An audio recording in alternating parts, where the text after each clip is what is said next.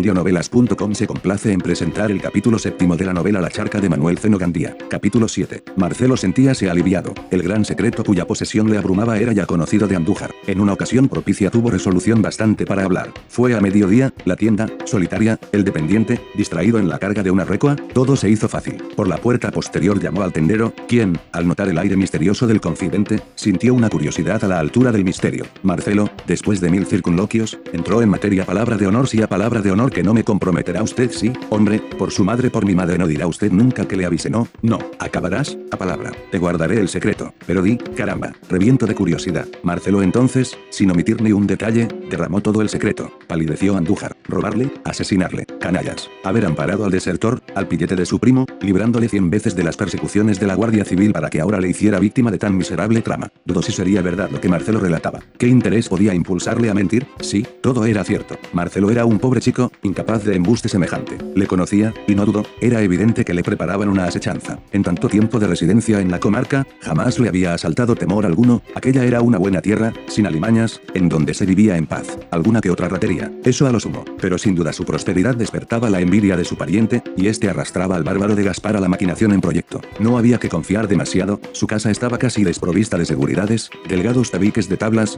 puertas cerradas con débiles trancas o con cerraduras iguales a las de todo el mundo. Nada más fácil que romper una ventana o desplazar una puerta y, una vez dentro, desvalijarle. Ah, buena suerte fue para él la lealtad de Marcelo. Por aquellos días andaba Andújar preocupado con importantes negocios que le desviaban de los acostumbrados. Galante, el rico propietario, habíale propuesto algo tentador. No era cosa de echar canas en el monte, que siguieran los cafetos derramando oro, lo conveniente era emprender especulaciones en la llanura. Galante desarrolló ante Andújar un vasto plan de negocios de víveres y banca, proponiéndole establecer a orillas del mar una casa comercial que se llamara Andújar y Galante. Un negocio de grandes alcances, de grandes ímpetus, de grandes vuelos, un negocio que si prosperaba sería avasallador, absorbente, soberano. Sentíase el tendero muy ancho con el proyecto, cierto cosquilleo de ambición desenvuelta hasta más allá de lo que había soñado le desvaneció, llenándole de orgullo. El negocio en gran escala, barrer los frutos, estivarlos en bodegas de barcos, lanzarlos a ultramar, y luego recibir la corriente de riquezas derivada de los cambios, de las agencias, de las comisiones, de multitud de ventajas. Los hombres listos debían ensancharse, abarcar horizontes, que quedaran en la montaña los reclutas del comercio, los principiantes,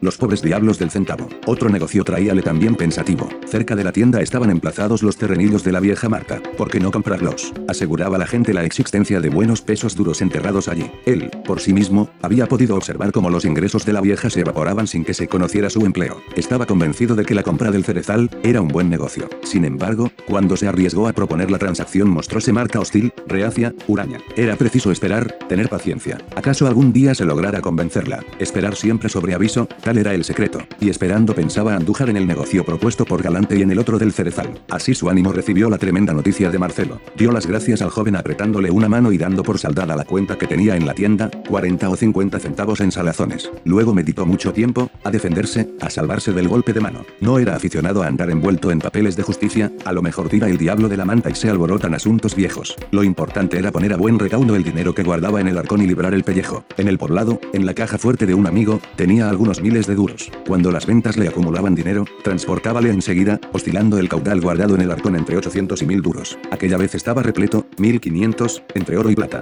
Era necesario, pues, sustraer el dinero de la rapiña de los otros. El asunto era fácil, tenía un buen caballo, le aparejaría en albardas, y furtivamente desfilaría. De ese modo, dinero y humanidad se librarían en la noche aciaga del peligroso trance. Pero ¿y la tienda? Romperían una cerradura, penetrarían, robarían. Bah, mucho podrían robar tratándose de artículos groseros. Barriles de bacalao, sacos de arroz, canastos de patatas, alguna que otra pieza de tela ordinaria y el montón de baratijas que deslumbraba a los monteses. Que robaran aquello. Al día siguiente del fijado para el asalto volvería a su casa, y si cometían la torpeza de robarle sabría encontrar pronto el escondite, cualquier tenducho de la comarca, que registraría a sus anchas. Eso en el caso de que hubiera necio capaz de hacerse cómplice de la ratería comprando a bajo precio el botín. Lo que ellos buscaban era dinero, onzas de oro, si nada hallaban escurrirían el bulto, aplazando para mejor ocasión la tentativa. Andújar formó su plan, el primer día de luna era el siguiente, lo tendría todo listo, a las 7, después que el dependiente se marchara, arreglaría su caudal, y con las primeras sombras se evaporaría. Después, que ardiera el mundo. Al cabo, el peligro duraría poco, puesto que el plan de Galante le imponía un cambio de residencia. Libre Marcelo del fardo del secreto, encerróse en su cabaña, decidido a no salir de ella en tanto que no se resolviera la tempestad. Tuvo aquella noche una pesadilla atormentadora, sofocante, soñó que estaba atado a un árbol junto a un torrente de sangre que arrastraba cabezas cortadas, que el nivel del turbión subía poco a poco, y cuando ya en el suplicio de la lucha le llegaba a la despertó lánguido, fatigoso, como recién llegado de larga jornada. En la misma tarde de la confidencia, ya ultramontano el sol, Gaspar y Silvina se hallaron solos en la cabaña de Leandra. Esta había bajado a la tienda, llevándose a Pequeñín para bañarle de paso en el río, que después de la última avenida estaba placiente, sosegado, como quien, habiendo tenido un ímpetu genial, se propone al día siguiente mostrarse amable con todo el mundo. Gaspar, sentado en la piedra que frente a la casa servía de escalón, entreteníase en dar cuchilladas al suelo en dividir en dos alguno que otro pequeño lagarto que pasara a su alcance. Cuando esto sucedía, contemplaba sonriente la agonía del pobre animal, cuyos pedazos se agitaban convulsos. Silvina, sentada en el umbral, con las manos hundidas en la falda, recorría el paisaje. Gaspar, siempre adusto, habíase mostrado últimamente muy cariñoso. Regaló a Silvina unas medias rojas y un collar de cuentas de vidrio, la tinaja de Marta, salteada poco a poco, pagaba el despilfarro. Mas Silvina sabía lo que aquella faz del carácter de Gaspar significaba, algo muy fuerte quería imponerle, recibió los magníficos presentes con recelo, y cuando oí griega o que Gaspar le llamaba mi negra cayó en el desconcierto del miedo. Tan inusitado cariño traería cola, y ella, habituada al infortunio, experimentó, antes que alegría, inquietud, sobre todo el recordar el terrible negocio de que su marido hablaba con frecuencia debemos pensar dijo Gaspar, continuando un pensamiento que en estos campos nos morimos de hambre, toda la vida reventándonos por estas cuestas, valiente diversión. No tenemos hijos, pero hay que buscarse mejor vida, necesitamos ser propietarios. Eh, no aquí, por supuesto, aquí no pueden vivir más que los murciélagos, allá, en la bajura, o en la otra costa, o más lejos, en un país que dicen queda cerca, como a dos días de viaje por mar. ¿Sabes a dónde? En ese país a donde se escapan los esclavos. Con que ya lo sabes me meto hasta el cogote en el negocio que me produzca lo necesario para establecerme lejos de estos arrabales. Yo creo que ese, debe tener ahí, más de tres mil pesos quien dijo ella con azorado acento andújar. Silvina se llenó de consternación. Ah, no había abandonado el tremendo propósito pues sí, hija, hay que sacudir la morriña y buscar fortuna. Con lo que nos pueda tocar nos las guillamos. Pero, vamos, di algo mujer ya te he dicho bastante. La gente honrada. Barajo, tú estás recién nacida, muchacha. Y es así como vas a ayudar añadió él, viendo que ella prorrumpía en sollozos. Yo no me vuelvo atrás, eh, llorarina, pa' mí es lo mismo. Vamos, cállate, óyeme y verás cómo es la cosa más fácil del mundo. Sin comprometernos, en un 2x3, nos metemos en cuartos. Sollozaba Silvina. Imposible. Lo que de ella exigían era un crimen. Porque no la dejaban tranquila. Porque arrastrarle, hacerla cómplice de tal barbaridad, a las mujeres se las debía considerar y no empujarlas así a todo lo malo de Blas y yo continuó Gaspar lo tenemos todo arreglado. Temprano rondará él por la tienda, cuando el tío duerma vendrá a reunirse con nosotros a palma cortada, ahí, junto al risco. Después bajaremos a la tienda. ¿Qué? La cosa más fácil. Se asegura ese bandido, se rompe la cerradura del baúl y se parte por la mitad lo que haya.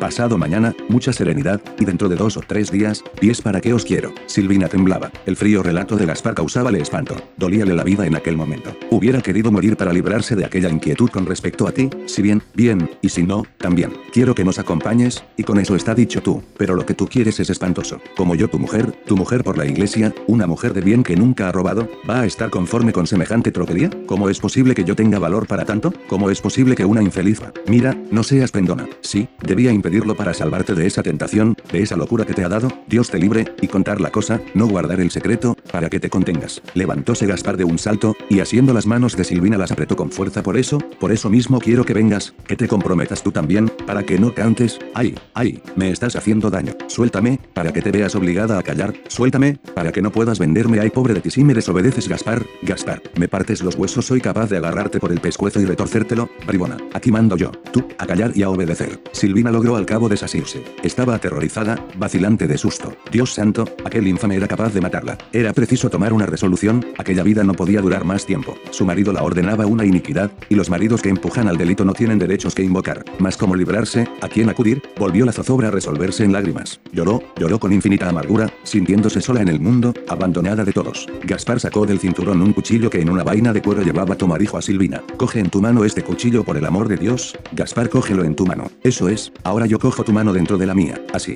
Pues mira, si tienes el atrevimiento de desobedecerme en los más mínimo, tu misma mano, empujada por la mía, te clavará este pincho en el corazón. Vete ahora, anda, cuéntale a todo el mundo lo que tu marido tiene entre manos. Anda, atrévete. Tenía Silvina el alma en un yunque, con la mirada vaga, el semblante bañado en lágrimas, los brazos caídos, fue presa de angustiosa congoja. Lloró mucho tiempo, hasta que fue de noche, hasta que volvió Leandra, que viéndola llorar todos los días no daba importancia a su llanto, hasta que Gaspar se tumbó en su lecho de trapos para roncar a poco gargarizando el aire. Luego, solitaria en el umbral, pensó en Ciro, la única pincelada azul en sus amarguras. Ciro la amaba, la perseguía. Su cariño era continuo, constante, a prueba de contrariedades. Él fue quien la despertó a las primeras ilusiones, quien la encadenó en el sentimiento del primer amor. Todo inútil. La desgracia colocó entre ambos el obstáculo. Cuando los primeros ultrajes del infortunio hirieron su inocencia, Ciro lo ignoraba todo. Más tarde, cuando la condujeron a un desposorio repugnante, y ella, sin albedrío, sin conciencia de sus actos cedió, Ciro fue consecuente, siguió amándola, persiguiéndola, invitándola cien veces a seguirle, libre de preocupaciones, por el camino de la felicidad. Ella le amaba, era idealmente suya. Pero, ah, siempre interpuesto Gaspar como odiado estorbo. Muchas jóvenes de la comarca se entregaban sin fórmulas nupciales, cediendo un día a la pasión, para ceder otro al capricho, abandonando con alegría o dejándose abandonar sin dolor, eligiendo nuevo esposo entre la turba de seductores cada vez que las circunstancias lo exigían. Observaba que algunas jóvenes campesinas legalmente casadas no daban importancia al lazo, considerándose tan libres que en un día de discordia abandonaban al esposo, entregándose a otro amador, mientras el legítimo marido buscaba otra hembra rendida a quien poner en el lugar de la fugitiva. Y los rompimientos, las soldaduras, realizadas sin extrañezas, sin desolación, como la cosa más natural del mundo, que a nadie causaba rubor ni deshonra. Silvina recordaba la historia de otros hogares y sentíase impulsada a imitar la conducta de otras, huyendo, alzando el vuelo. Ella tenía en su corazón el sagrario del cariño, el ansia de la dicha. La casucha de Leandra no era su hogar, el rincón de su encanto, el nido de su fe. Allí estaban el dolor, la tiranía, la brutalidad, acaso el hambre. ¿Por qué no huir? ¿Que le importaban a ella obstáculos que la cabeza y el corazón querían romper? ¿Por qué no escapar con Ciro, su amado, su ensueño, su idolatría, a quien, después de tantas desdichas, no había de premiar perteneciéndole? Mas entonces, ante ella, se alzaba el fantasma. Allí, pocos momentos antes le había propuesto una infamia, por allí cerca era casi seguro que rondara Ciro, acechando constantemente una ocasión, más enardecido y resuelto desde la noche que desplazó las tablas, esperándola, esperándola siempre. ¿Por qué? Pues, ¿volvería? Estaba sola, todos en la casucha dormían, la noche agitaba afuera los invisibles brazos del vacío. La ocasión era tentadora, irresistible, porque dudaba, desfalleciendo su valor. Era que una voluntad más fuerte dominaba a distancia. Huir, pensaba con horror el rebelde sacudimiento. No, Gaspar la mataría. Iría tras ella, la alcanzaría, clavando en ella la mirada de sus ojos dominadores. Imposible, no tenía resolución para tal audacia. Entró luego en la choza y, aplicando al hueco de la puerta la hoja de palma, fue a tenderse en su parte de estera, en el soberbio tálamo que le habían deparado la miseria y la infamia. Al día siguiente la tienda se cerró temprano. Todos los días el dependiente solía llamar a Andújar al alba. Este abría y reanudábanse los trabajos. El tendero estuvo todo el día inquieto, nervioso, meditando su fuga. Pensó que escapando por la noche no podría regresar hasta muy entrada la mañana, y dio al mancebo la llave de una de las puertas, ordenándole que muy temprano abriese, como de costumbre, y esperase su regreso. Pretextó que haceres urgentes en el poblado, y todo fue dicho después de cerrada la tienda, cuando el dependiente, bostezando, no pensaba en otra cosa que en dormir la grasienta fatiga del día. A poco, Andújar quedó solo. A la derecha de la tienda había un establo, detrás del cual, sobre un lecho de paja, dormía un caballo. En breve tiempo le trajo del ronzal, le aparejó con albardas, colocó cuidadosamente en ellas dos paquetes muy atados con cordeles, guardóse el revólver en la cintura, cerró con llave la puerta de su cuarto, en la fachada posterior, guardó en el bolsillo de su chaqueta la llave, y de un salto quedó sentado sobre la montura, colocándose debajo de una pierna un afilado machete. En tanto, discutía mentalmente consigo mismo las ventajas de su determinación. Tenía buenos amigos en el poblado, se hospedaría en casa del más discreto, pasearía, cenaría en algún fonducho, y temprano, al monte otra vez. Su dinero, guardado en buenas manos, que le otorgaban recibos de depósito, estaría seguro. Pensando así dio rienda al caballo y, como era ya de noche, pronto jinete y cabalgadura desvaneciéronse en la sombra. Gaspar, durante el día, estuvo buscando un pretexto, un motivo fácil, natural, que le permitiese salir de la casucha con Silvina en las primeras horas de la noche sin llamar la atención de Leandra, sin despertar sospechas. Le ocurrió una visita, un cumplimiento rendido al compadrazgo de cualquier montañés. Pero visitar de noche y en día de trabajo.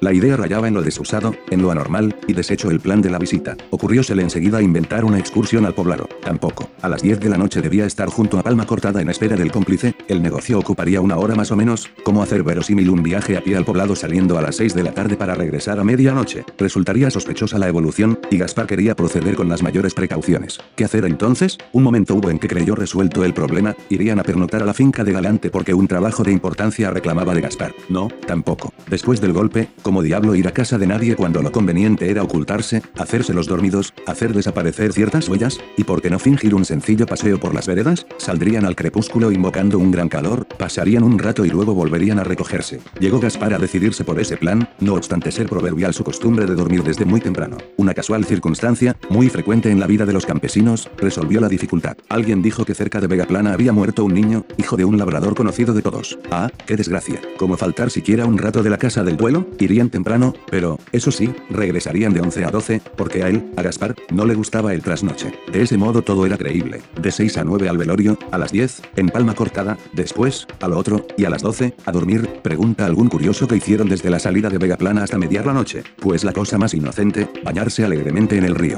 Y Gaspar, a las 6, salió de la casucha, y Silvina tras él. Sobre un lampo brumoso de nubes bajas entrelució el novilunio, apareciendo el astro como un segmento oriental empenachando el turbante del crepúsculo. El disco de luna cayó en su ocaso, entregando la amplitud del cielo a la irradiación estelar. A las 9 todo estaba solitario, silencioso, solo el río. Desde el fondo del barranco, elevaba su eterno rumor. Un aire medroso recorría la fronda, en donde en inefable comensalismo los árboles entrelazaban el ramaje. El arbolado que rodeaba la tienda y los ranchones oscurecía los detalles. Todo confuso, las casas, los troncos de los árboles, el establo, el bosquecillo de cafetos de la barranca. Solo indecisamente clareaban el camino, endurecido por el tránsito, algunas piedras rodadizas que destacaban sus facetas. De pronto surgió del bosquecillo una sombra. Era de Blas. Miró a todos lados, y caminando lentamente acercóse a la tienda. Puso las manos sobre el tabique y permaneció inmóvil escuchando. Aplicó la cara a las tablas como para recoger el más leve roce. Nada, ni un rumor, ni el vuelo de un cinife. Siempre a tal hora, Andújar roncaba. Porque aquel silencio, ¿habría salido? De Blas quiso la evidencia. Dio en torno de la tienda un rodeo completo, empujó todas las puertas, detúvose a escuchar en las de la fachada, dio la vuelta sigilosamente y volvió junto a la puerta del cuarto de Andújar. Nada, el arca del silencio. De nuevo escuchó, esperando oír la respiración de Andújar. Fue en vano. Al fin vio algo que le sorprendió. En el marco de la puerta, a la izquierda, pendía de un clavo enorme el ronzal, y unido a este una cuerda que arrastraba por el suelo. Todo quedó explicado, el tendero no estaba en la cueva. De Blas fue entonces al establo, echóse de bruces sobre el comedero e inspeccionó el lugar en que solía dormir la jaca. Esta no estaba en su sitio habitual. El pájaro había volado. Cayó de Blas en un mar de confusiones. Sabía que el tendero vagaba de noche pocas veces, de vez en cuando, persiguiendo alguna aventura barata, a la que daba cima temprano. Salir dejando dinero en el no era creíble. Luego su ausencia significaba también ausencia del dinero. Dio otra vuelta alrededor de la tienda, no quería convencerse de que el gran proyecto había fracasado. Lleno de contrariedad vaciló. ¿Qué hacer? Enseguida las hipótesis comenzaron su trabajo de duda. Porque había salido Andújar, presumió lo que le esperaba, quién sabe. Sería Gaspar, por alguna indiscreción, responsable de ello. No era fácil. Ah, Silvina. Era posible que la bestia de la mujer tuviera la culpa. Sin embargo, ¿cómo pensar que, dominada por el otro, se hubiese atrevido a aguarles la fiesta? Y luego, si Andújar supo algo, porque no reunió gente y esperó el momento de cogerles en la ratonera? Sobre todo, a él, a su primo, a quien echándole mano daría el disgusto más fuerte. No, Andújar había salido casualmente, y no quedaba más recurso que aplazar el negocio. De nuevo dudo. ¿Y el dinero era de esperar que el tendero hubiera cargado con la hucha? De noche, por caminos solitarios, tratándose de un solo hombre, y tan receloso como Andújar, no era creíble aquel trasiego. Entonces, ¿cómo explicar la inverosimilitud de que saliera dejando solo el talego? De todos modos, una cosa resultaba evidente, Andújar no estaba allí. Quedaba, pues, por averiguar si el tesoro se había también evaporado. En ese orden de ideas, De Blas no creyó difícil que el tendero, obligado a salir por cualquiera circunstancia, dejara los fondos. En ese caso, volvería pronto. De intentar salir de dudas no había tiempo que perder. Sacó su cortafrío y le introdujo por la juntura de los batientes, palanqueando y subiendo poco a poco hasta la cerradura. Luego una idea le detuvo. ¿Y los otros, que le esperaban en palma cortada? ¿Les avisaría? ¿Para qué? Ausente Andújar, se bastaba solo. Mas y el pacto. Tuvo una gran vacilación, le ocurrió que Gaspar, cansándose, fuera a rondar, sorprendiéndole en plena traición. De otro lado, ¿para qué tanta gente? Resolvióse al cabo. Iría a darles contraorden, y el asunto quedaría aplazado para mejor ocasión. Los otros, creyéndole, convendrían en el aplazamiento, y él, en tanto, volvería a la colmena. No había dinero, ya lo habría otra noche. Lo había, pues la tajada para él solo. Aunque Gaspar supiera luego la mala partida, a nadie se quejaría. Da, era un cobardón con quien no era difícil ajustar cuentas. Además, para que estaba la cordillera, pronto les halló. En un grupo de palmas reales había una cuyo tronco partido denunciaba los desastres del rayo. Al pie de ese tronco Silvina y Gaspar. Era un lugar escarpado. Enfrente de las palmas veíase el agrio borde de un risco, un precipicio por cuyo fondo discurría un arroyuelo afluente del río. Caudal remoto que, de salto en salto, bajaba desde las lejanas serranías. Nada de lo dicho exclamó de Blas al acercarse como que por hoy nada puede hacerse pero, ¿qué ha sucedido una cosa con que no contábamos? El pájaro voló que pues nada, que Andújar no está en la tienda, que ha emplumado, que se ha llevado el dinero. Nuestro negocio tiene que aplazarse. Silvina, hasta entonces silenciosa y entontecida, respiró con placer bien insistió Gaspar. ¿Y cómo te explicas eso una casualidad? El hombre tenía el baúl repleto, se le derramaba, y como es desconfiado, cargo con los cuartos. Ahora que le corran detrás. Eso pasa por culpa tuya. Si no hubieras tenido tantos repulgos, aprovechando una noche de la semana pasada, con seguridad hubiéramos llegado a tiempo. Quisiste pensarlo tanto que, ahí tienes el resultado no me convenzo. ¿Crees que se haya ido por casualidad? Y al decir esto dirigió a Silvina una mirada torva ¿por qué otra causa? Hombre un soplo, no hay soplo que valga. Se fue, se llevó su dinero y volverá temprano. Si hubiera sabido algo, se queda y nos coge en la trampa. Pero no te derritas la mollera, por ahora no hay que pensar en la cosa. Ya veremos cuando convenga volver a las andadas. Gaspar, después de algunos instantes de reflexión, añadió, estando la tienda sola, casi debíamos registrarla magnífico. Y mientras nos llenamos los bolsillos de papas y pan viejo llega el otro y nos divierte es verdad. Sin embargo, como ese tío ha dejado la tienda sola, lo natural era que, cuando menos, el dependiente estuviera allí te digo que no hay nadie, dinero inclusive. Andújar prefiere dejarlo todo bajo llave a que quede dentro ningún mocoso. Se fía más de una llave que de un hombre. Silvina, en tanto, experimentaba la sensación expansiva del sosiego. ¡Qué felicidad! La infamia no podría, al menos por entonces, llevarse a efecto. Sería luego, más un plazo era siempre un compás de espera en que las cosas podrían cambiar con que cada cual a su casa, y hasta más ver añadió de Blas no te vayas, espérate, vamos a pensarlo bien, porque no intentar un registro allá abajo no puede ser, correríamos peligro de desayunarnos en la cárcel fíjate, si se ha llevado el pico a la bajura no es probable que regrese hasta mañana, si vuelve pronto es señal de que lo ha dejado bien, y que, intentemos algo, rondemos, intenta, ronda tú solo, yo me voy a dormir, ah, no, solo, no conmigo no cuentes pero, hombre, no soy tan mentecato que vaya a meterme tontamente en el peligro escucha no puede ser pero mira, te digo que no puede ser no puede ser, Gaspar, atrevióse a murmurar Silvina, y él, iracundo, diola un manotón, diciendo, ¿qué dices? ¿Quién te mete a ti? Cállate o te pico la lengua, vamos, ¿te vas a poner ahora a reñir con tu mujer? Buenas noches oye, no, adiós, hasta mañana, ya hablaremos despacio para ponernos de acuerdo, escucha, hombre nada, buenas noches. Y de Blas se internó en el bosque, mientras Gaspar, cerrando con rabia los puños, blasfemaba. Luego empujó a Silvina, que cayó sentada en la maleza siéntate dijo, sentándose él también, doblando las piernas, con los codos sobre las rodillas y la frente en las manos, diose a cavilar. Discurría la noche como fantasma que pasara envuelto en túnica cenicienta. El cielo, estrellado, parecía piélago de fulgores. Cada astro irradiaba una saeta de luz, primero tímida, enseguida inmensa, después tímida otra vez, replegándose y apagándose la viveza de la irradiación, como si, horrorizado de las contiendas humanas, quisiera el astro cerrar los ojos. Junto al reguero estelar la inmensa bóveda azuleaba muy suave, muy tersa, muy serena, como si hubiera sido creada para envolver en la eternidad de los siglos la eternidad del bien. Las cumbres se aplomaban sobre su base de coloso, apagando en los paisajes muertos las inciertas claridades. El grupo de palmas se erguía discorde, un tronco recto, otro oblicuo, cual esbelto, cual otro inclinado como si quisiera poner al alcance del hombre sus ánforas colmadas de refrigerante licor. Y siempre el eterno concierto. Alguna ráfaga silbando al agitar la arboleda, el incansable lamento del río formando remolinos y limando pedruscos, la gran sonata de insectos, de violines alados, de sutiles elitros, estridentes cigarras. Sobresaliendo del conjunto el disílabo canto del sapillo de los canalizos y las zanjas, repitiendo siempre su monótono coquí, coquí. Gaspar rompió al cabo el silencio diga lo que diga de Blas, la cosa ha llegado al tuetano. Sí, una joroba, una completa joroba. Tanto pensar, tanto dar vueltas al asunto para quedar en la, en que se nos escapa el negocio. No puede ser por ahora, por ahora. Pues cuando entonces? Tenía, tenía dinero. Yo no me conformo. Pero ¿por qué se ha largado Andújar? ¿Sabría algo? Fue casualidad. ¿Alguna hembra? ¿Quién sabe si no está lejos? Si está por ahí, persiguiendo mujeres que otros pagan. Y luego, ¿por qué tan desabrío de Blas? Se habrá acobardado. Él, tan valentón. ¿Qué diablos, hombre, qué diablos de estorbo se atraviesa? Y yo tan preparado pa' tú, con hambre de meterle mano al bollo. Va, ese de Blas se apura por poco. ¿Y qué prisa tenía? Un miedo de primera. Pues, y verá usted cómo resulta luego que la tienda está sola y con el dinero. Quedóse pensativo. Arrugando las cejas miró al ciclo, poniendo en juego el singular instinto campesino que con pequeño error precisa la hora con solo mirar las estrellas si yo me atreviera continuó, que bueno, eh, si probáramos. La tienda aún solita, de Blas durmiendo allá en su seboruco, faltan para las 12 como hora y media. Todo viene bien, se ronda un poco, se abre una puerta, se rompe la cerradura del baúl, y, si no hay cuartos, por lo menos se convence uno de la verdad y bebe un par de copitas. ¡Qué facilidad tan grande! Por supuesto, las cosas de manera que se remate en un 2x3, no sea que el tío aparezca de pronto, y paf, patas arriba de un tiro el que le toque la china. Sí, creo que debemos meter mano,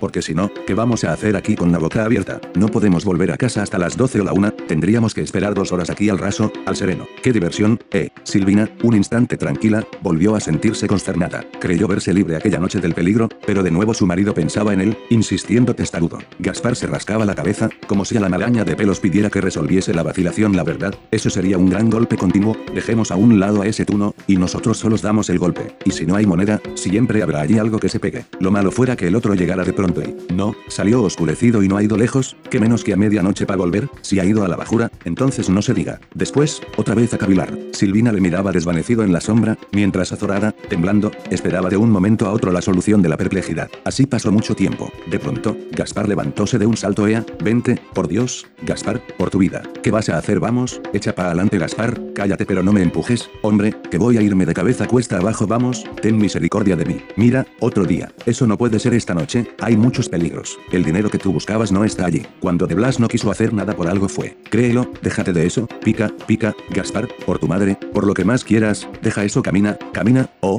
por lo menos, déjame marchar a casa, para que te he de servir yo. De estorbo, ¿sabes? De estorbo nada más, Si no callas, si resistes, ya sabes lo que te espera. Estoy rabioso, con ganas de meterle mano al mismo demonio si me saliera. Sigue sin chistar y no me provoques. Estoy aborrecido, y si mejor, robas mucho te tiro por el risco. Y comenzaron así a descender por el monte. En tanto, De Blas no había perdido el tiempo. Dejando a su cómplice en palma cortada, volvió a la tienda. Detúvose nuevamente a escuchar, y convencido de la ausencia del tendero, otra vez introdujo el cortafrío por la juntura de los batientes. Con un movimiento de palanca, acompañado de otro ascendente, hizo llegar el trozo de hierro hasta la cerradura, manteniendo separadas las hojas. Entonces, metiendo las manos por la ranura, tiró con fuerza, y saltando la cerradura la puerta cedió. Vencida la primera dificultad, el desertor penetró en la tienda. Un olor espeso y caliente le envolvió, denunciando el hacinamiento en aire confinado de sustancias comestibles. Una vez dentro encendió un fósforo, y a su luz, con un pedazo de madera que halló a mano, atrancó la puerta. De ese modo estaría seguro. Quien quisiera entrar necesitaba llamar o abrirse paso por la fuerza. Encendió una vela de sebo, que colocada en una botella estaba sobre una silla junto al catre. Cuando hubo claridad miró en torno. Solo, al fin, en el envidiado recinto, junto a la silla estaba el arcón, un gran cofre de más vejez que resistencia. Levantando la luz diose cuenta de los detalles, reconoció el cuarto de las albardas y paseó como un fantasma entre los aparadores y el mostrador. Con mirada de lince lo registraba todo, era preciso dar el golpe con la mayor seguridad y el mayor provecho. Recordó el dilema de Gaspar, que a él también le había ocurrido, si Andújar se ha llevado el dinero no es probable que regrese hasta mañana, si está el pico allí volverá pronto. Lo importante, pues, era salir de dudas. Si el dinero estaba en el arcón era menester apresurarse y cargar rápidamente con él, si no estaba, Andújar no volvería hasta el día siguiente,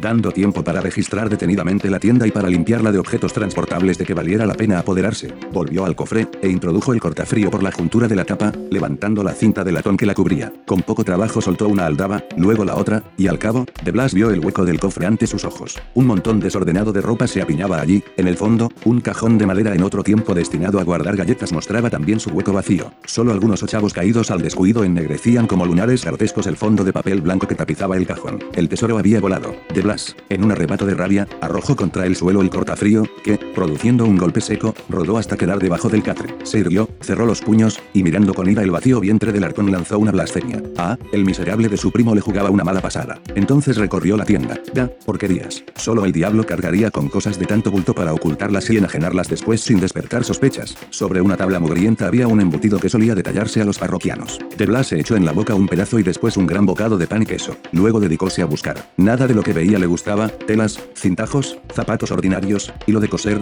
botones de cobre. Valiente cosecha. Y seguía comiendo queso, pan, salchichón, jamón. Engullía nerviosamente grandes bocados que tragaba casi sin masticarlos. Hubiera querido tener un apetito de 10 años de abstinencia para poderse aprovechar, para consumir la mayor cantidad posible de subsistencia y así fastidiar a su primo, castigándole por haberse llevado el codiciado talego. Durante el registro movíase en todas direcciones, pasaba de un lado a otro del mostrador, subíase encima alcanzando objetos altos, bajábase registrando debajo. Como todo estaba cerrado, la temperatura era elevada, y de Blas sentíase inundado de sudor, sofocado por la escasez de aire. Y así, registrando y comiendo, dio fin a una lata de conservas, husmeando en el surtido, revolviendo la tienda. Sintió sed. Sirvióse ron y lo apuró de un trago. Había abierto el cajón del despacho, ni un céntimo. Solo sobre el mostrador una peseta falsa, clavada allí como escarmiento de confiados o muestra de mala fe. De nuevo la sed se impuso. De una tinaja metida debajo del mostrador sacó un cacharro de agua, pero no bien la hubo probado la devolvió con asco, estaba espesa, caliente. Abrió una botella de cerveza y la bebió toda. Continuando el registro, guardóse algunas chucherías en los bolsillos, pares de medias, un cortaplumas, un cinturón de cuero y dos o tres pañuelos. Registrando y bebiendo pasó una hora. Al fin, después de una copiosa libación de aguardiente, volvió al cuarto de Andújar. Los bolsillos repletos le abultaban de tal modo que tuvo que empujar hacia adelante el puñal que llevaba envainado al cinto. Colocó la luz sobre la silla, se enjugó el sudor con el dorso del pulgar de la mano derecha y,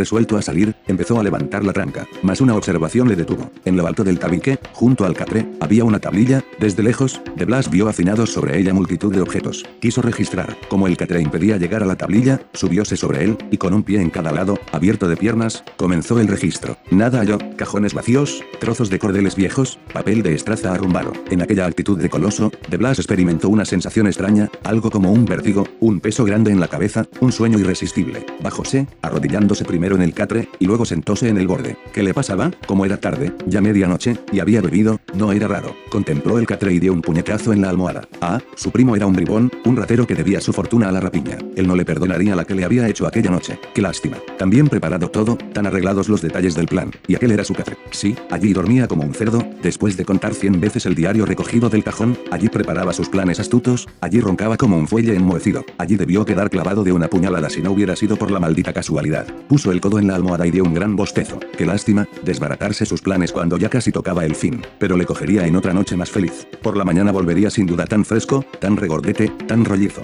Dábase cuenta de Blas de que indomable sueño le invadía. Sus miembros relajábanse en agradable dejadez, y no fue el codo, sino la cabeza, lo que apoyó en la almohada. Allí, boca arriba, paseó la mirada por el techo sin sobrado. No era conveniente regodearse, podía el sueño dominarle y exponerle a una sorpresa. Había aprendido en días fugitivos en la cordillera a dormir con un ojo, velando con otro, y siempre, al amanecer, el primer gallo cantor le despertaba. Serían las 12, podría dormir un rato allí, en donde no se estaba mal, y muy temprano escapar. Sin embargo, no, la usurpación del catre de Andújar podría costarle cara. En una mala hora cualquiera se queda dormido, y bonito papel haría él roncando allí con el sol ya fuera. No, marcharse, huir, esto era lo conveniente. Mientras pensaba, íbase el sueño apoderando de su conciencia. La voluntad de huir disponía de su cabeza, el impulso indominable del sueño formulaba su tirano mandato al cuerpo. Raciocinio y alcohol luchaban a brazo partido, si el pensamiento hubiera podido volar hubiera huido, mas para huir arrastrando el cuerpo, el pensamiento tenía que remover la pesadez de los miembros, desvanecer el sopor de los músculos, combatir la clausura de los párpados, y todos aquellos resortes del movimiento yacían entonces encadenados por el alcohol. El pensamiento, aún despierto, el cuerpo, ya dormido, y en la lucha burlándose el alcohol de la energía evolutiva. Al fin, perdió el freno que le mantenía en la conciencia de las cosas, el raciocinio. Perdido este, ya no fue dueño de sí mismo.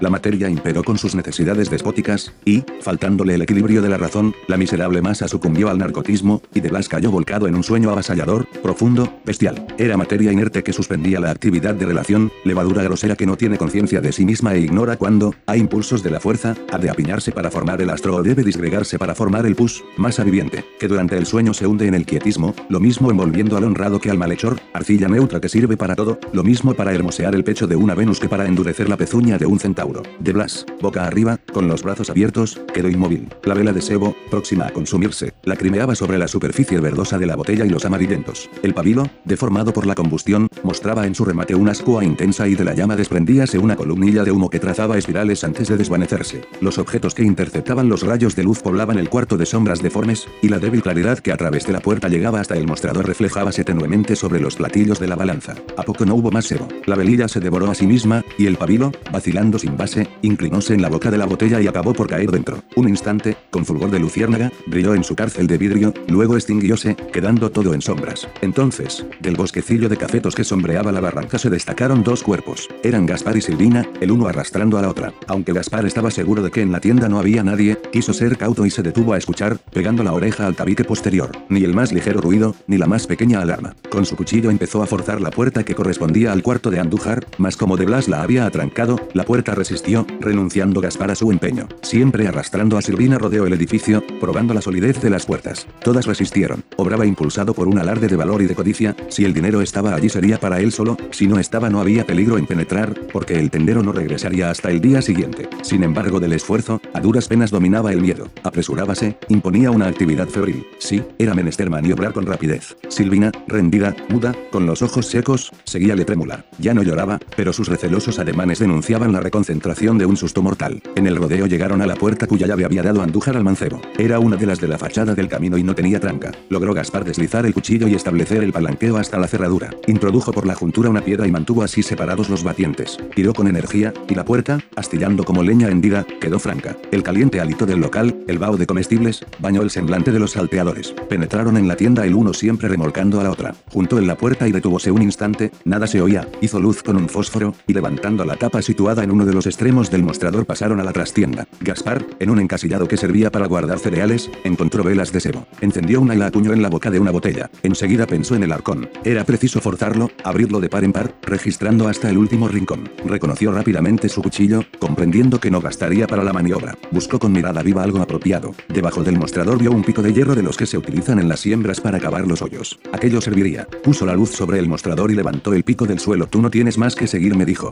Esta punta haré saltar la tapa del baúl. Pero bueno es estar prevenidos. Toma, sujeta tú el cuchillo, yo no. Yo no, no me repliques. No quiero perder tiempo. Meteré el pico y luego empujaremos los dos hasta alzar la tapa. Cuando te avise, Vienes a buscar la luz. ¿Comprendes? Ánimo. Quizá estamos cerca del tale. Un rumor súbito le interrumpió. Era de Blas respirando ruidosamente. Gaspar, sobrecogido de sorpresa, se encogió rápidamente, metiéndose debajo del mostrador. Un instante después arrastró por el traje a Silvina, obligándola a arrodillarse a su lado, mientras con imperceptible voz le dijo al oído, estamos perdidos. Andújar está ahí, está ahí. De Blas nos engañó. El corazón de Silvina parecía un martillo de fragua, golpeando sobre el yunque. Muda de terror, era más inerte que iría donde la llevaran. Gaspar diose rápidamente cuenta de la situación. Andújar estaba allí, tenía que habérselas con un hombre vigoroso y resuelto. De un momento a otro podía silbar en el aire el mortífero proyectil del revólver. Era necesario escapar. Sin embargo, ningún otro rumor se dejaba oír. Era indudable que el tendero no había despertado. Pensando en huir vio que podían deslizarse por debajo del mostrador hasta la tapa movible, y de allí, en dos saltos, al camino. Pero ah, si Andújar estaba allí, el dinero también estaría. Con un esfuerzo, con un poco de serenidad, tal vez lograran apoderarse de la hucha. Sí, valor, ánimo. La luz oscilaba en tanto con llama melancólica apenas suficiente para distinguir los objetos remotos. Gaspar reaccionó sobre su cobardía. Ea, a jugar el todo por el todo. Levantóse, levantando de un tirón a Silvina, cercioróse de que ésta mantenía en la mano el cuchillo, asió fuertemente el pico, escudriñó en la sombra del cuarto y dijo al oído a Silvina sigue, le encontraremos por el bulto, anda lista. Cuidado, no le des tiempo para disparar. Mátalo de un golpe, anda. Así diciendo la empujaba por la cintura. Ella, horrorizada, inconsciente, sin fuerza para resistir, cedió, y ambos entraron en la alcoba de Andújar, una delante, armada del cuchillo, otro, empujando detrás y armado del pico. Llegaron junto al catre, distinguiendo en la penumbra un cuerpo tendido. Un paso más y todo habría terminado. Silvina entonces sintióse invadida por un frío intenso, experimentó un cosquilleo que le lamía la carne, una sensación de embotamiento que la paralizaba, perdió la conciencia de todo, se desvaneció en su cabeza la noción de la vida. Miró estática y con los brazos caídos un lugar del tabique que le pareció luminoso y quedó inmóvil.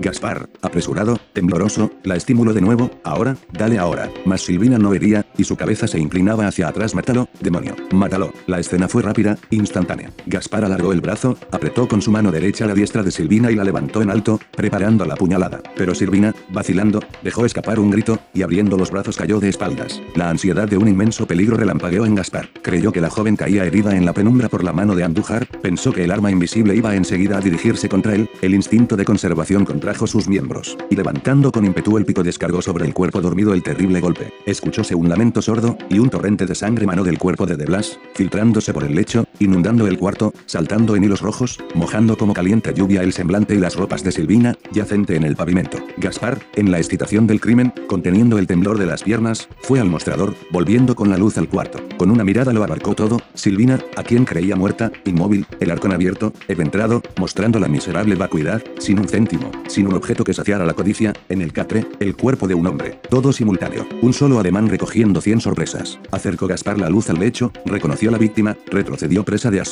dejó caer la luz, que se apagó en la caída, y rugió con despavorido acento, condenación del infierno. He matado a De Blas. Luego, en la oscuridad, un instante de vacilación. El miedo le sacudió el cuerpo, el terror le clavó su acicate, el pánico le dio ímpetu. Dos asesinatos, dos muertos. De un salto llegó a la puerta que se abría hacia la barranca, de un golpe hizo volar la tranca, que volteando en el aire cayó con estrépito de punta sobre las tablas, de un empujón abrió la puerta, y como fiera perseguida que descubre una brecha lanzóse al campo, descendió la barranca, pasó a saltos el río, repechó el cerro por donde no había camino, e internóse en el bosque poseído del ansia de huir, con locura de distancia, inundado de sudor, con la cabeza descubierta, con los ojos espantados y profiriendo horribles imprecaciones, atroces maldiciones, injurias sacrílegas al cielo, a la tierra, al infierno y a Dios. En tanto, en la tienda, por el hueco de la puerta, entraban los aires de la noche. Una orgía de átomos bañándose en frescura, flotando con liviandad, penetrando impalpables para luchar con el ambiente confinado de la tienda, para vencer el tufo ingrato de vituallas casi corrompidas. Unos minutos pasaron. El cuerpo de Silvina se agitó convulso. Una respiración breve y estertórea filtró aire en su pecho, los contraídos puños, que apretaban los pulgares sobre la palma de las manos, cedieron su rigidez, y la cabeza, antes rígida, comenzó a moverse de un lado a otro. Era la crisis, la terrible crisis que se apiadaba. Los nervios no se retorcieron más, el mordisco tetánico soltó la presa, y al fin una inspiración profunda, de vuelta en un prolongado suspiro, disipó en el cuerpo doliente el morboso latigazo. Silvina levantó la cabeza, se incorporó sobre una mano. ¿Dónde estaba? ¿Qué le había pasado? ¿Por qué tan recio dolor que le destrozaba el cuerpo? Quiso recordar y no pudo. Miró en torno, tratando de sacudir el embotamiento de sus sentidos, hizo esfuerzos por volver a su cabeza vacía las claridades de la memoria, alargó los brazos, tropezó con el catre, se agarró al borde y, apoyándose en él, púsose en pie. Entonces fue horrible. Súbito como exhalación que una nube fulmina bajaron en tropel a su cabeza memoria, raciocinio y pensamiento. Como a la luz de un relámpago lo vio, lo recordó, lo juzgó todo, misericordia exclamó, lanzando un grito penetrante, y loca, insensata, sintiendo en la espalda el contacto helado del pavo, frunciendo los labios como deteniendo al alma que aterrorizada quería escapársele, traspasó el umbral, emprendiendo vertiginosa carrera. El raciocinio, bajo el imperio del terror, forjaba quimeras. El cuerpo ensangrentado que acababa de distinguir la seguía, la seguía para estrangularla. Y ella corría como lanzada por una fuerza propulsora, como despedida por una onda. En el barranco dio traspié, si el miedo dábale alas, la última crisis la desfallecía con su depresor paroxismo. Quería huir, desaparecer. En el río, ya en la opuesta ribera, cayó, alzóse y siguió corriendo. De vez en cuando volvía la cara, y en el tronco de los árboles le parecía ver el hombre ensangrentado. Sí, tras ella iba persiguiéndola para asirla por el cuello, para matarla. Misericordia. Y seguía corriendo. Comenzó a repechar el cerro. El declive y lo pedregoso del suelo la hacían caer a cada paso. Pero corría, corría siempre, saltaba de montón en montón, tropezando con los árboles, resbalando sobre las piedras. Pisaba en falso a veces, daba pasos inseguros, haciendo rodar piedras por el declive, y asustábase al escuchar el ruido lúgubre que esas piedras, al despeñarse, producían. Así, en dirección oblicua, alcanzó la vereda. Ah, por allí era más fácil. La siguió desalada, en el vértigo de la fuga. En un recodo volvió a caer. Al levantarse miró atrás y vio al muerto. Sí, era él, horrible, espantoso, teñido de rojo, con una mano alargada para cogerla. De la nueva ola de pánico reaccionó otra de energía, y rápida, con velocidad de lebrel, siguió corriendo. Arriba, arriba. Si debía morir, que no fuese al campo raso y estrangulada por la visión que la perseguía. De ese modo, anhelante, desencajada, moribunda de terror, subía, subía, cada vez con menos fuerzas, por la vereda. Hubo un momento en que creyó morir, se había oído llamar Silvina, dijo una voz. Saltó como disparada por un resorte, y la voz repitió, Silvina, Silvina. Junto a la voz dejóse oír un rumor positivo de pasos, de pasos vivientes y ligeros que repechaban también Silvina, Silvina. Mas ella, en su desolación, no obedeció a otro dueño que al miedo, no hallaba más asidero que la veloz carrera. A poco, quien la llamaba y corría tras ella, ganó terreno. Como la vereda serpeaba en la montaña, el perseguidor, aprovechando uno de los recodos, saltó por el monte, y mientras Silvina corría por la vereda logró llegar primero al remate de una de las ondulaciones. De ese modo, el paso quedó cortado, y Silvina, desfalleciendo de horror, vio delante de ella la temida sombra Misericordia, Misericordia dijo, dirigiendo las manos hacia adelante como para defenderse Silvina repitió una voz jadeante. Espera, por Dios, ¿no me conoces? Soy yo. Era Ciro. Ciro, que rondaba como siempre, que la había visto salir con Gaspar y dirigirse a Vegaplana, que husmeaba una ocasión propicia y jugaba siempre la probabilidad de encontrarla. Silvina, emocionada, sin aliento, sintiéndose desfallecida, no se daba aún cuenta exacta del encuentro. El joven adelantaba y ella retrocedía. Soy yo, soy yo. Al fin, en medio de la emoción, surgió para Silvina la luz. Era Ciro, el hombre que la amaba, el único ser piadoso para ella. La atrajo el joven y la estrechó en sus brazos. Al fin, la soñada ocasión. Y ella, que en nada pensaba que no fuera su angustioso terror, le abrazó también, estrechóse contra su cuerpo, colgóse de su cuello con nervioso júbilo. ¡Qué felicidad! Allí estaba su defensor, el único brazo capaz de defenderla, el único pecho tierno para ella, y en un éxtasis de sosiego que iba poco a poco disipando el espanto le pareció que entre la tienda, con su escena lúgubre, con su charco de sangre, con su muerto mutilado, y Ciro, con sus abrazos palpitantes y sus sedientos besos, mediaba un muro, un muro muy espeso, muy alto, del tamaño de una montaña, infranqueable para el terror, cerrado a los horrorosos recuerdos del pasado. Con tal ánimo se abrazaba a Ciro como el náufrago al resto flotante, y al estrecharle experimentaba el placer del perseguido que haya paladín que le escude. Apretábase a él palpitante, temblorosa, como quien cayendo de muy alto encuentra un asidero en la caída. Ciro la apartó de la vereda, y en el bosque sentráronse en el tronco tronchado de un banano. Apenas daba crédito el joven a su ventura, y colmando de caricias a Silvina notaba en su azoramiento las huellas vivas del pánico. ¿Pero qué te pasa? ¿Estás yerta? ¿Tiemblas? ¿Miras a todos lados? ¿Estás como angustiada? ¿Temes que venga ese? Aquí no puede vernos a... Yo, tranquilízate, mujer. Estás conmigo. Tienes miedo pensando en él, ¿verdad? Sí, yo no sé, ¿dónde está Gaspara? No sé, ¿dónde le has dejado por... por ahí? ¿Pero qué te ocurre? ¿Estás tiritando nada? Es que... Ah, yo sé lo que tienes. Esa bestia, ese canalla, ese cochino, te ha pegado, y tú venías huyendo de sus golpes. Sí, y te ha empujado en el río. Te ha hecho caer, porque estás toda mojada. Y Ciro, tocando las ropas de la joven, empapadas en la sangre del desertor, no distinguía el color de aquella humedad, pensando en un accidente, en una brutalidad de Gaspar al pasar el río. Sí, ese infame te ha pegado. Pero no te apures, vieja, aquí estoy yo. Al fin no te quedará más remedio que escaparte conmigo. Déjale que chille, déjale que rabie, vente conmigo y no temas nada. Conchino, conchino, levantas la mano para una débil mujer, pero por esta noche, te fastidias. Ah, Ciro, no me abandones ni picado me podrían separar de ti. Sí, deja a ese hombre, deja a ese infame. Si te persigue, yo te defenderé, le mataré si es necesario, me muero de susto. Pa, tengo miedo, un miedo terrible, pues, ea, mi vida, déjate de miedos. Al contrario, celebremos la casualidad que nos reúne. Ah, qué dichoso soy. Esta noche es, ¿sabes? La del perro. El acento de Ciro se hizo tierno, balbuciente, mientras ella le escuchaba sin fijeza, preocupada con sus terrores. Eran dos emociones diferentes, dos sensaciones distintas, unas nupcias divergentes, en que cada uno de los amantes tenía el alma en distinto mundo. Él, en el mundo real, en la vida rebosante de deseos, ella, en el mundo de las quimeras, del espanto, poblado por los fantasmas de un sistema nervioso mordido por la emoción. Él no temía, amaba, ella no amaba, temía, y mientras el amor amparaba el terror engrandeciéndose, el terror encogíase en brazos del amor sin comprenderlo, sin sentirlo, resignándose a todo con la gratitud del más grande de los beneficios, con el reconocimiento del más generoso de los favores. No pensaba ella entonces en huir de Ciro, como otras veces. En aquellos instantes era él el ámparo, el asidero, la columna, la resistente columna protectora. Pensaba él en sus ansias, en sus delirios, en la embriaguez producida por el tibio contacto del ser amado. Era columna, pero columna viviente, animada, con sed de caricias, con hambre de besos, ávida de estremecerse en arrebatos de pasión. Ciro, en un supremo abrazo, besó a Silvina en la boca. Tenue el azul del río, volubles las ráfagas de la brisa. Todo con pasmosa armonía diseminaba encantos en la soledad del paisaje. Ciro, tiernísimo, amoroso, entregábase a la dicha lograda. En Silvina no palpitaba la sin par caricia de la pasión vencedora, ni la embriaguez que proyecta la vida a través de los mundos y los tiempos, ni el aura deliciosa que funde en uno solo todos los alborozos de la vida. No era alma gozosa que vencía rindiéndose, era víctima del miedo, que se reportaba en el protector regazo, no era el ser mórbido lanzado a las expansiones de la felicidad. Era pobrecita carne escondiéndose temblorosa en los brazos del valeroso defensor, mientras en el ámbito bullían las notas aladas del nocturno plasmo, con sus voces estridentes, con sus silbidos sutiles, con sus gritos lúgubres, destacándose del conjunto el disílabo canto del sapillo de las humedades, modulando tristemente su eterno coquí es coquí. Fin del séptimo capítulo de La charca de Manuel Zeno Gandía. Para más capítulos visita www.audionovelas.com.